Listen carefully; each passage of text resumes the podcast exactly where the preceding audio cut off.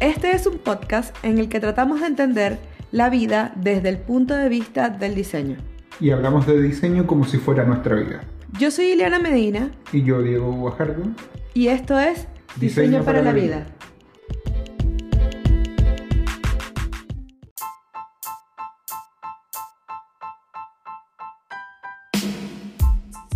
Hola Eli, ¿cómo estás? Hola, bien, contenta de que ya hemos vuelto a grabar otro episodio. Y muy feliz porque me trae mucha nostalgia el episodio de hoy.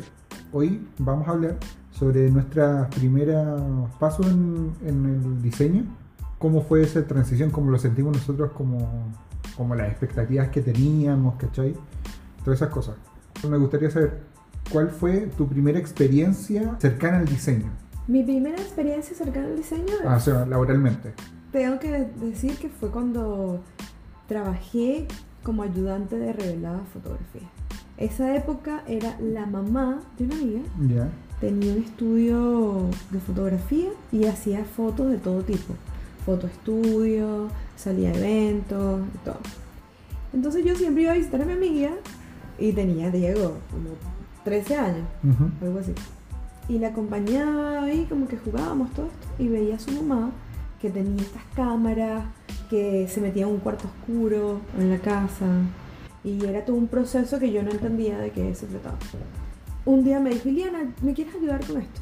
Y entré a la- al cuarto oscuro y tenía todo, lo, todo, así las fotografías guindadas, los líquidos y todo en luz roja.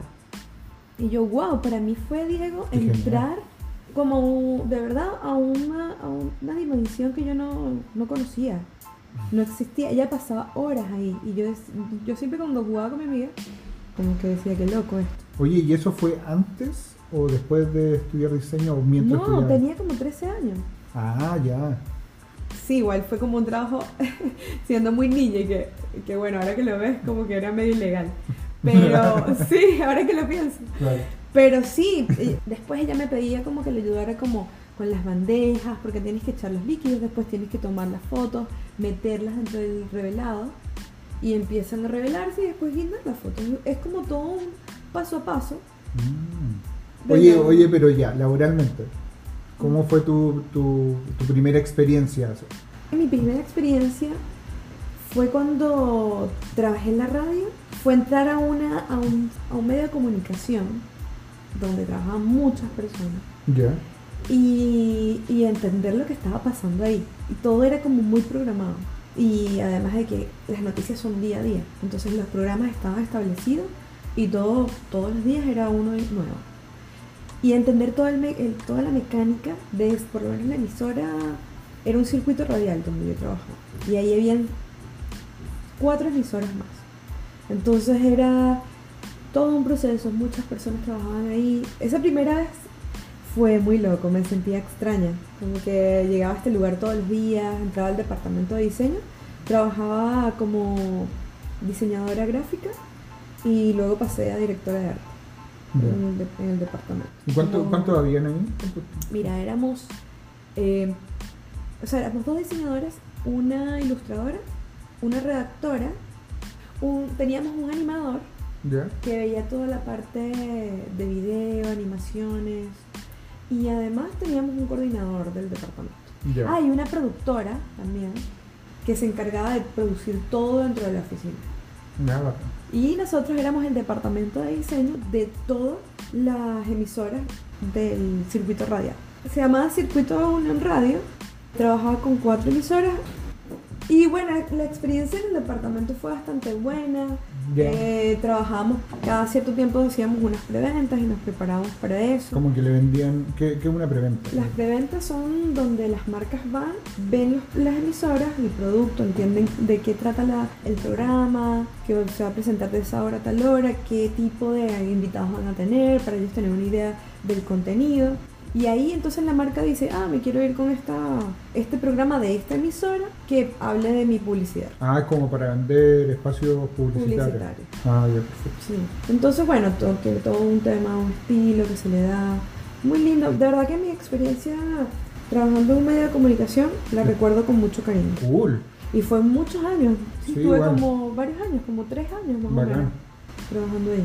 Bueno, El equipo maravilloso, personas lindas que todavía somos amigos y seguimos en contacto.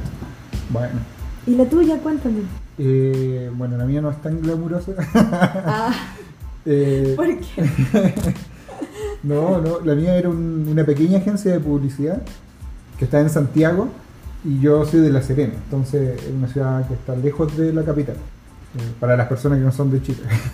Ay, yo no dije que la mía era en, fue en Caracas, Venezuela. ah, claro. Bueno, gracias, Diego. ¿No te, Entonces. no te di el paso? no te, nunca te di el paso y Bueno, yo entré, te- yo entré. tú te metiste en mi, Historia. en mi historia. Ah, ya. Bueno, sigamos. sigamos. Entonces eh, me tuve que venir para acá, de La Serena a Santiago, y me quedé en una pensión y iba todos los, todos los días a trabajar. Y la- no sé, yo estaba como en Santiago Centro, pero cerca del Metro República, por ahí. Se llama Di Paola. La agencia estaba en eh, con Vitacura. Entonces tenía que pegarme una micro así, o sea, metro, después tomarme unas dos o tres micros, después caminar y era una tabla. Estaba súper lejos. Pero bueno, la pasaba bien. En ese tiempo yo estaba, eh, hice una práctica como de redactor creativo. Y a mí me tocaba muy chistoso porque a mí me ponían a escribir mensajes de texto de los celulares. ¿Cachai? Pero, pero era una, una pega de un copy de publici- publicidad, ¿cachai? Eh, de un redactor creativo. Y yo hacía esa, ese era mi, mi trabajo. Escribir, ¿cachai? Mensajes de textos. Súper divertido. Eh, pero cuando empecé a ejercer una pega más de diseño fue después de ello, después de esa etapa. Me metí como a una empresa donde venden autos, eh, como una concesionaria de autos. Y empecé a diseñar. Eh, las piezas gráficas que salían en el, sí, tu en el papá diario. siempre Dice esa, esa Eh, marca. Claro, que no la vamos a nombrar. Porque para qué. Y. ya, ya. No, no, y la- pero ¿sabes que la pasé bien? Hasta que duré como un año o algo así. Y luego me echaron. De ahí. y, con, y con una ex compañera fundamos como un estudio. Y, me dediqué a freelancear durante un año, dos años. Y fue bacán. Esa etapa fue bacán. Pero ¿sabes qué? Como en mis prácticas y mis primeras experiencias laborales fueron buenas, pero estuve muy solo. No tuve nunca un mentor, ¿cachai? Que me dijera, bueno, es por acá, ¿cachai?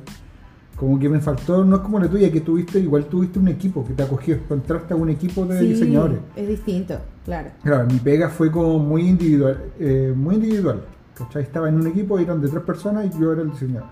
Y, ¿cachai? claro. No Y- hice intercambio. Claro, y después, después me tocó freelancear, entonces también es una pega bastante solitaria en muchos aspectos. Y, y esa fue, qué loco. Esa mi formación es muy, muy, muy solitaria. Eso Mm. podría decir.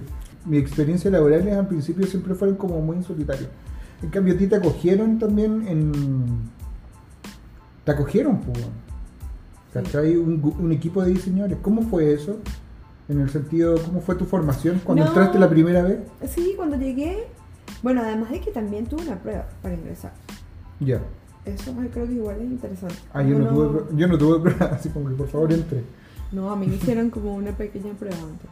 Igual, y a mí me gusta cuando pasa eso, porque te da como una, una introducción de lo que te vas a encontrar después. Bueno, Y nada, cuando llegué, eh, entender cómo funcionaba el, el departamento.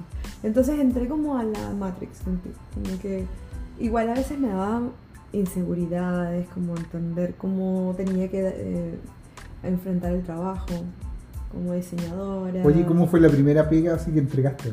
Te mandaban a hacer algo y tú dijiste, ya, lo terminé, ahora todo. Es la primera pega que yo voy a entregarle a un jefe y que me va a evaluar si lo hice bien o hice mal. Mira, me acuerdo. ¿Te sí, me acordáis? acuerdo ¿Te acordáis de clarito, eso? Me acuerdo clarito. Ellos tenían la intención en ese momento de sacar una una app de la, de la radio. Porque es- yo justo cuando entré, ellos estaban comenzando a eh, introducir la radio online. fue el boom de la radio online. Entonces, Ya. habían estos reproductores en cada una de las páginas web de cada una de las emisoras. Tenían unos reproductores donde podías ver qué programa estaba sonando. Lo mismo que hay ahora. Claro. Entonces, mi primera pega fue que diseñara el icono que iba a estar afuera de la app, que tenía el logo de la, Ah, de la, de la empresa, de Unión Radio. Entonces tuve que diseñar, hacer propuestas y claro, fue genial porque tuve que aplicar mis conocimientos de diseño. En ese momento trabajaba con Illustrator y me acuerdo que era CS, CS5, CS4, Mm, súper viejo. Y nada, presenté eh, y quedó uno de mis, de mis propuestas. ¿Cómo te sentiste? O sea, cuando, cuando lo mostraste, ¿estás ahí nerviosa? Claro que sí, me puse súper, súper nerviosa porque era como una exposición, pero ahora con, con, tu, con tu trabajo, ¿sabes? Como tu jefe. Mm. Y tú, cuéntame, ¿cómo fue para ti? Para mí fue raro porque como estuve solo, era el aprendiz con respecto a lo que pasaba en la, en la empresa en general. ¿cachai? Era, la- era el junior con respecto a los demás porque tienen más años. Pero como no había alguien que hiciera o tuviera el mismo rol que yo tengo, o fuese un- una jefatura así donde te, te evalúe diseño, eh, yo era como el experto a la vez del área, ¿cachai? En cuestión. Y esa es una situación que quizá a muchos le puede pasar, pues, que a veces tú soy el único diseñador de la compañía y soy el experto en eso. Entonces soy autoridad con respecto a esos temas. Y, y eso era raro pensando que yo estoy entrando recién y estoy saliendo recién de la U, ¿cachai? Claro, Eh, y era complejo, pero me ayudó N porque me puse a estudiar más, seguí estudiando. claro, sentías la responsabilidad todo sobre ti. Eh, Exacto, entonces tenía que validar esto, tenía y lo que me ayudó bastante fue que tenía que presentar directamente, no había un filtro de que uno cuando entra generalmente es como junior, entonces te mandan a hacer cosas como muy, muy puntuales, muy pequeñas para que a medida te van dando más responsabilidades, por lo menos generalmente es así. Eh, en este caso no, pues yo tenía la responsabilidad grande al tiro, tómala y este cargo, y expónela, y explícala, y véndela. o- y eso me ayudó a soltarme full, full, full con, con personas. Después cuando me cambié a un equipo, Donde había más personas que hacían las mismas cosas que yo, eh, donde en otras experiencias laborales, eh, estuve mucho más suelto. Era fácil para mí integrarme. No, no sé por qué, no sé por qué, quizás eso me ayudó también. ¿Y a ti? ¿Cómo te ha ido, te ha ido con respecto a esa experiencia que, te- que tuviste con respecto a ahora? ¿En qué te ha aportado? Me ha aportado un montón, porque lo que pasa es que en ese momento yo en esa empresa tenía la oportunidad de, tener contacto con muchas personas. Y no solamente me quedaba sentada a la pantalla, sino iba a sesiones de fotos, hacíamos, no sé, eh, generábamos eh, presentaciones, eventos, entonces claro, siempre estaba como en constante movimiento. Y bueno, cuando también estábamos en ese proceso creativo, a veces pasábamos tres días quedándonos de madrugada trabajando porque teníamos entregas muy fuertes. Entonces me generó ese compañerismo genial. Que claro, lo comparo a lo que tú dices de trabajar solo, y igual también es como se siente eh, distinto. Claro, nosotros no sé, nos quedamos hasta tarde, pero claro, cuando me enfrenté luego en las agencias de, de publicidad, este tipo de cosas pasan todo el tiempo. Creo que fue para mí buenísimo porque me generó una escuela. Bueno, qué bacán. Tú cuando estabas estudiando diseño, tú tenías ciertas expectativas, me imagino, cómo iba a ser tu vida como diseñadora. Esas expectativas, sea, eh, ¿qué tan ciertas eran, cachai, con respecto a, a tu idea de cómo es la vida de un diseñador, a lo que realmente estás viviendo ahora? Oye, es una súper buena pregunta. Se parece bastante, Se parece bastante. se parece bastante. Se parece bastante a lo que yo me imaginaba. Eh, siempre soñé que fuese mucho más libre de lo que ahora es. Pero igual siento que, que se parece bastante. Sí, esa idea como de libertad, de que oh, uno es diseñador. Y... Yo no sé por qué cuando yo estaba muy pequeña yo soñaba con que iba a trabajar en lo que estoy haciendo ahora, pero me lo imaginaba como en la montaña, lejos, no sé por qué, como muy conectada con la naturaleza. Bacán. Me imaginaba mucho eso, como A una casa, eso. sí, como una casa en, en altura, qué rico, ese clima, ay, Mm, qué bacán. ¿Y, ¿Y tú? Eh, a mí también se parece bastante. Me gusta. En situaciones que superan mis expectativas. Y eso es genial. Ay, qué bien, Sí, sí. Es bacán. igual yo. Yo le he pasado súper bien y no me arrepiento de nada. Como que tuve una, una buena formación, pero tiene que ver con, también con uno, también cómo enfrentó esa situación. ¿Cachai? Así que bacán. Me gustó. Bueno, yo creo que eso es todo por el episodio de hoy. Sí, hoy salió cortito. Así que nada, pues, momento de recomendaciones. Dale, Dale. recomienda, empieza tú. Yo voy a recomendar, voy a recomendar un podcast, amigo, que hablan de, de diseño, se llama Diseñores. Súper entretenido, hay, son tres diseñadores que hablan sobre temas de diseño y hay una buena onda, creo que muy, muy entretenido. Sí, muy, muy bueno. Bien entretenido, así que vayan a escucharlo. Lo recomiendo, 100%. Bueno, a mí me gustaría recomendar un programa de diseño colaborativo llamado Figma. Este programa es muy bueno porque te da la posibilidad de utilizarlo online, dejar tus proyectos online también. Además, tiene una aplicación de escritorio que no pesa casi nada y es gratuito. Así que se las recomiendo, es muy bueno. ¿Tú lo utilizas, Diego? Sí, lo he utilizado un par de proyectos, súper buena recomendación. Es un gran eh, programa de diseño, así que genial, buenísimo. Así es, así que para todos los diseñadores que estén iniciándose, les recomiendo Figma para que trabajen con sus otros compañeros de diseño también. Y los que no se estén iniciando y que no conozcan Figma, yo creo que este es el momento para que se den la oportunidad de conocerlo porque es una herramienta muy buena.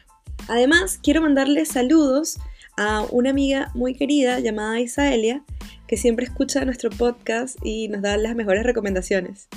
Gracias Isaelia por estar ahí, te mandamos muchos saludos. Isa, muchas gracias por todas tus recomendaciones, bacán. Y por favor, toda la gente que tenga recomendaciones para nosotros, háganos llegar. Nos lo estamos diseñando entre todos, así que entre todos podemos ir armando este bonito podcast. Así es. Bueno, yo creo que eso es todo por el episodio de hoy. Sí, hoy salió cortito. Bueno, muchas gracias por habernos escuchado en este nuevo episodio. Recuerden que pueden seguirnos en nuestra cuenta de Instagram, Diseño para la Vida, arroba Diseño para la Vida, recuerden. Y estamos por Spotify, Apple Podcast, Google Podcast. Así que próximamente nos seguimos escuchando por esta vía. Chau, chau. Gracias por escucharnos. Besitos. Chau.